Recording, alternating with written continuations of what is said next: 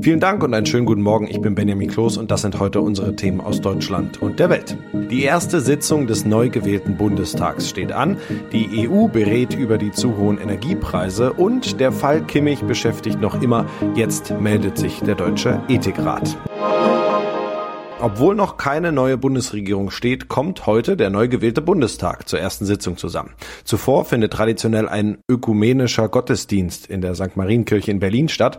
Am späten Dienstagnachmittag wird Bundespräsident Frank-Walter Steinmeier Bundeskanzlerin Angela Merkel und den Mitgliedern der Bundesregierung aufgrund der Beendigung ihrer Ämter die Entlassungsurkunden aushändigen. David Riemer berichtet aus Berlin.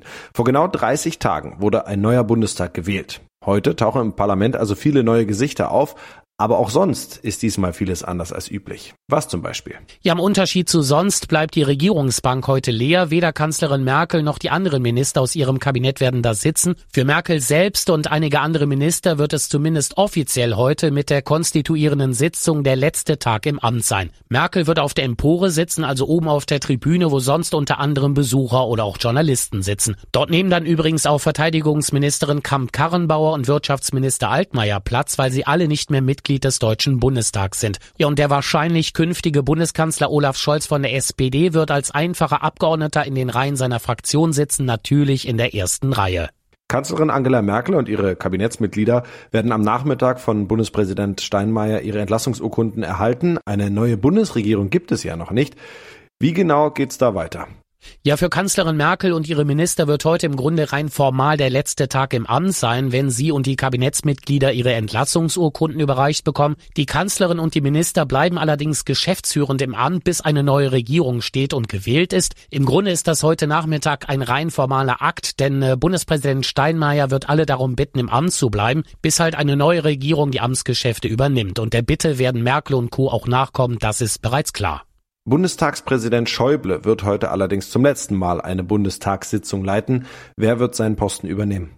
Ja, aller Wahrscheinlichkeit nach wird die SPD-Abgeordnete Bärbel Baas die Schäuble-Nachfolge übernehmen. Das protokollarisch zweithöchste Amt wird damit in der Geschichte der Bundesrepublik erst zum dritten Mal eine Frau innehaben. Baas ist bisher noch nicht so bekannt. In der SPD-Fraktion war sie zuletzt unter anderem fürs Thema Gesundheit zuständig und damit auch für Corona. In Sachen Pandemie stand und steht auch immer noch Gesundheitsexperte Karl Lauterbach für die Sozialdemokraten aber viel, viel mehr im Fokus. Dass die SPD nun Anrecht auf den Posten des Bundestagspräsidenten hat, geht auf Tradition zurück, denn äh, der Fraktion mit den meisten Abgeordneten steht das Amt zu und die größte Fraktion im Bundestag ist nicht mehr die Union, also CDU und CSU, sondern die SPD. Der neue Bundestag ist von den Mitgliedern her etwas größer als der letzte. Im Plenarsaal müsste doch bestimmt eine ganze Menge umgebaut werden, oder? Ja, und wie zig Handwerker haben da seit der Wahl Ende September im Bundestag kräftig rumgewerkelt. Es mussten beispielsweise Tische und Stühle versetzt werden. Klar, die Größe der Fraktionen haben sich ja geändert. Dadurch mussten auch neue Kabel verlegt werden, unter anderem für die Mikrofone. Also da wurde in den letzten Wochen ziemlich viel bewegt, damit der neue Bundestag heute seine Arbeit auch pünktlich aufnehmen kann. Ja, die Corona-Zahlen gehen inzwischen wieder nach oben. Was bedeutet das für die heutige erste Sitzung des neu gewählten Bundestags?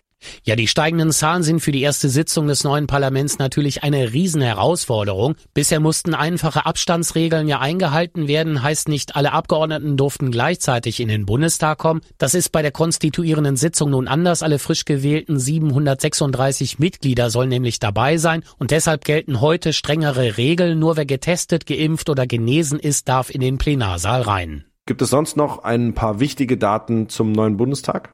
Ja, insgesamt wird das Parlament jünger. Knapp 30 Prozent der Abgeordneten sind nicht älter als 40. Mal zum Vergleich, im 2017 gewählten Bundestag waren es gerade mal 15 Prozent. Dafür verantwortlich ist vor allem das starke Abschneiden von SPD, Grünen und FDP bei der Bundestagswahl. Die Grünen haben sogar zwei 23-Jährige im Parlament sitzen und damit die jüngsten Abgeordneten überhaupt. Und erstmal ziehen für die Grünen zwei Transfrauen in den Bundestag ein. Ja, und was den Anteil der Frauen angeht, angeht, bildet der Bundestag die deutsche Bevölkerung nicht gut ab. Etwas mehr als die Hälfte der Deutschen sind ja weiblich, im Bundestag ist es aber nur ein Drittel. Immerhin hat sich der Anteil der Frauen im Vergleich zum vorigen Bundestag aber leicht erhöht. Die EU-Staaten sind sich weiter uneins, wie sie langfristig gegen hohe Energiepreise vorgehen sollen. Die Staats- und Regierungschefs verständigten sich beim Gipfel in Brüssel darauf, den Gründen für den Preisanstieg genauer auf den Grund zu gehen. Demnach sollen zunächst die EU-Länder national eingreifen, um Verbraucher und Unternehmen kurzfristig vor hohen Kosten zu schützen.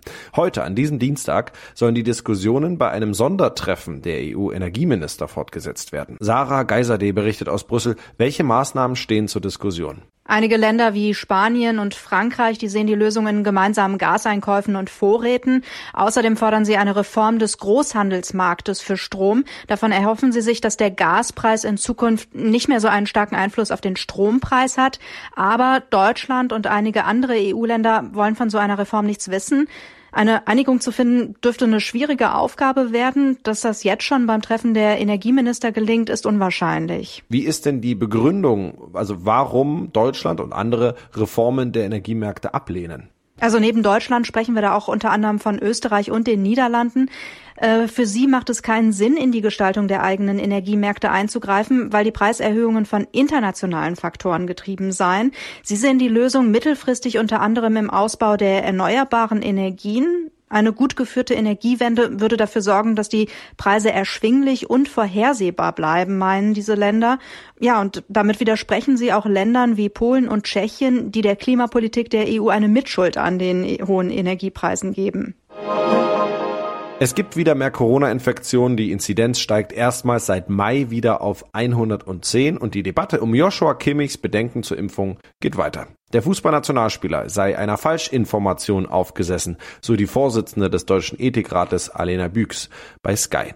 Er habe sich nach eigener Aussage noch nicht impfen lassen, weil es keine Langzeitstudie gebe. Michel Gradel berichtet. Das ist ja schon eine recht harte Aussage. Warum wird denn von einer Falschinformation gesprochen? Ja, es geht darum, dass unter Langzeitfolgen oft verstanden wird, dass Nebenwirkungen erst Jahre nach der Impfung auftreten und genau das sei extrem selten bei jeder Art von Impfung, sagt die Ständige Impfkommission. Und die hat auch betont, dass an den mRNA-Impfstoffen seit Jahrzehnten schon geforscht werde und es Studien zu den Nebenwirkungen gebe. Inzwischen gäbe es auch viele Daten, da weltweit über sechs Milliarden Corona-Impfstoffdosen verabreicht worden. Aber trotzdem zeigt die Debatte jetzt natürlich auch, dass nicht nur Kimmich solche Bedenken hat, sondern einige Menschen. Ja, obwohl er nicht der Einzige ist, steht er jetzt besonders in der Kritik. Warum? Ja, es geht darum, dass ihm natürlich sehr viele Menschen zuhören. Alena Büchs vom Deutschen Ethikrat sagte dazu bei Sky. Es wäre einfach toll gewesen, ähm, wenn er seine Plattform genutzt hätte, sich besser beraten zu lassen ähm, und dann sozusagen auch in der Hinsicht ein Vorbild zu sein. Da hat er einfach eine besondere Verantwortung. Kimmich hat ja auch gar nicht ausgeschlossen, dass er sich vielleicht doch noch impfen lässt. Aber in der Debatte kocht natürlich auch hoch, dass manche Fans nur noch mit 2G-Regel ins Stadion kommen und die Spieler auf dem Platz dann aber nicht geimpft sein müssen. Die Corona-Zahlen steigen ja auch gerade wieder. Äh, SPD-Gesundheitsexperten befürchten noch einen stärkeren Anstieg, vor allem bei Kindern. Woran liegt das? Auch das liegt unter anderem an den Impfungen. Bei Erwachsenen ist die Impfquote schon ganz gut. Vier von fünf Erwachsene sind laut Gesundheitsminister Spahn geimpft. Aber bei Kindern sieht das ganz anders aus. Für unter Zwölfjährige ist aktuell ja auch noch gar kein Impfstoff zugelassen. Nach den Herbstferien befürchtet SPD-Gesundheitsexperte Karl Lauterbach dann einen Anstieg der Infektionszahlen. Die kalte Jahreszeit steht an, es könne dann weniger gelüftet werden und die Luftfilter seien in vielen Schulen immer noch ein Problem. Deswegen schlägt er drei Corona-Tests Tests pro Woche an Schulen vor. Ja, in unserem Tipp des Tages geht es heute um den sicheren Weg zur Arbeit und vor allem zurück. Der Herbst ist inzwischen nämlich nicht nur schön bunt geworden, sondern wird auch langsam immer kälter. Unfallforscher warnen vor Straßenglätte, gerade dann, wenn man nicht damit rechnet. Dazu verschärft der Herbst die Gefahr durch Wildwechsel. Zeit nochmal für ein paar Herbstfahrttipps. Ronny Thorau berichtet. Wenn im Radio die Blitzeiswarnung läuft, fahren die meisten ja vorsichtig. Aber es gibt auch Momente und Orte im Herbst, da rechnen viele vielleicht noch nicht mit gefährlicher Glätte. Wo muss man höllisch aufpassen? Ja, viele von uns orientieren sich, glaube ich, einfach so bauchgefühlmäßig nach den Temperaturen. Und wenn es dann heißt, heute fünf bis sechs Grad, dann denkt man nicht groß an Glätte. Erst recht nicht, wenn die Straßen auch so beim Losfahren erstmal griffig und sauber aussehen. Aber es gibt eben Stellen, wo die Temperatur deutlich tiefer liegen kann. Auf schattigen Straßenabschnitten in Wäldern zum Beispiel. Oder auf Brücken, an Nordhängen, wo keine Sonne hinscheint. Oder in Höhenlagen, wo viel Wind weht. Oder in Senken, wo sich die kalte Luft staut. Da ist es eben oft viel kühler. Ja, und damit auch automatisch glatt. Nicht automatisch, aber wenn dann Regen fällt oder sich Tau oder Reif auf der Straße absetzen, dann kann es eben schnell sehr glatt werden. Manchmal warnen da ja auch Schilder mit Schneeflockensymbol vor. Die sollte man wirklich ernst nehmen und langsamer fahren. Übrigens auch beim sogenannten Bauernglatteis. Damit sind Drecksspuren von Treckern oder sonstigen Landwirtschaftsfahrzeugen gemeint. Wenn da dann der Dreck nass wird auf der Straße, kann es auch ordentlich rutschig werden. Wer ins Rutschen kommt, sollte auskoppeln, gefühlvoll möglichst gegenlenken und wenn es nötig ist und noch geht, bremsen. Mit ABS geht das ja von alleine oder man muss selber so Stotterbremsen, wenn man kein ABS hat. Und das noch neue Details zu einer fast unglaublichen Story. Wenige Tage nach dem Tod von Chefkamerafrau Helena Hutchins durch einen Schuss aus einer Requisitenwaffe an einem Western-Set in den USA hat die Polizei Details aus zwei Untersuchungsberichten veröffentlicht. Demnach hatte ein Regieassistent, Schauspieler Alec Baldwin, bei der Übergabe der Pistole am vergangenen Donnerstag versichert, dass es sich um eine kalte Waffe ohne Munition handle. Tina Eck berichtet aus den USA. Inzwischen scheint ja festzustehen, dass die Requisitenwaffe doch scharfe Munition enthielt. Äh, ja, äh, nach einem polizeilichen Untersuchungsbericht sieht es danach aus, äh, dass in der Waffe scharfe Munition war, aber keiner weiß wie und warum. Offenbar war das Team vor diesem Dreh in der Mittagspause, war dann zurückgekehrt und es ist nicht klar, ob diese Requisitenwaffe dann nochmal überprüft wurde, bevor Baldwin äh, damit die Szene drehen sollte. Der Regieassistent, der Baldwin die Waffe gegeben hatte, schwört, dass er überzeugt war, dass sie nicht geladen war, aber es ist eben nicht klar, ob das wirklich gründlich gecheckt wurde. Ja, das war's von mir. Ich bin Benjamin Kloß und wünsche Ihnen noch einen schönen Tag. Bis morgen.